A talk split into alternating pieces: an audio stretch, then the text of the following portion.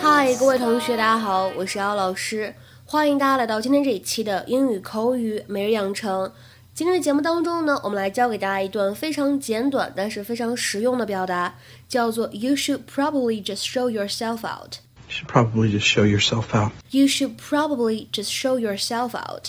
慢走不送，或者说你自己走吧，我就不送你了。You should probably.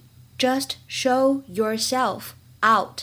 在这样一段话朗读过程当中呢，首先我们注意一下，should 和 probably 当中呢可以有一个完全失去爆破的现象，那么就可以读成 should probably，should probably。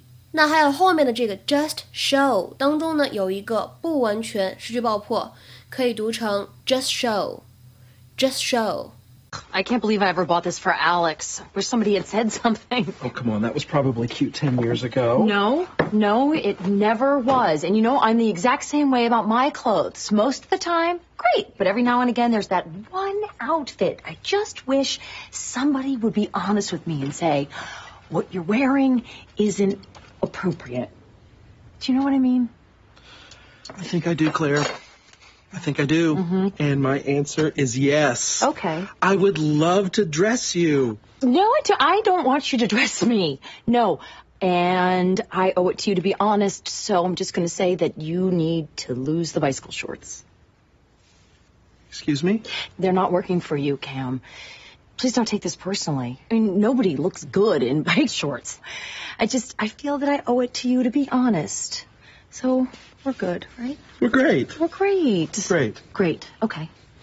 You should probably just show yourself out.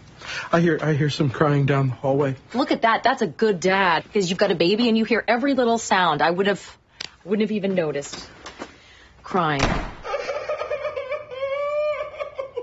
今天节目当中呢，我们会重点学习的这样一个动词短语叫做 show someone out。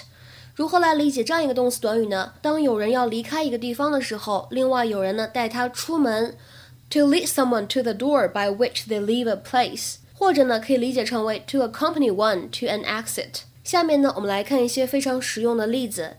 第一个，ask someone in the office to show you out，在办公室里找个人带你出去。Ask someone in the office to show you out。那么再比如说，刚刚结束完对一个人的面试，我们可以说 Thank you for coming by for the interview. The receptionist will show you out. 感谢您来参加这次面试，接待员呢会送您出去。Thank you for coming by for the interview. The receptionist will show you out. 再比如说，我去送一下我们的客人，很快回来。I'm just going to show our guests out. I'll be back shortly. I'm just going to show our guests out.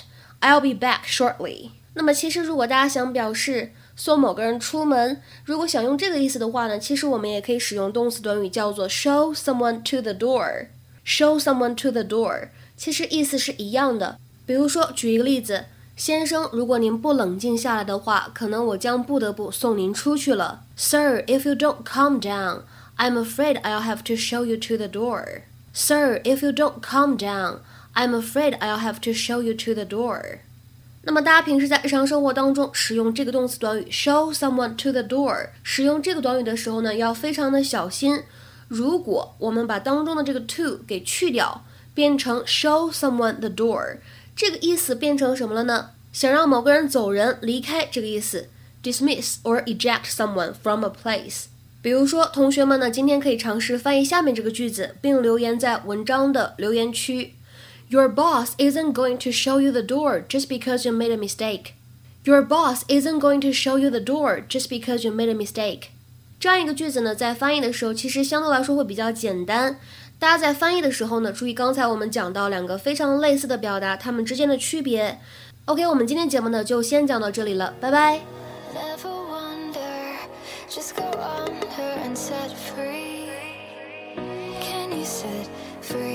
all the hope that you can hold inside.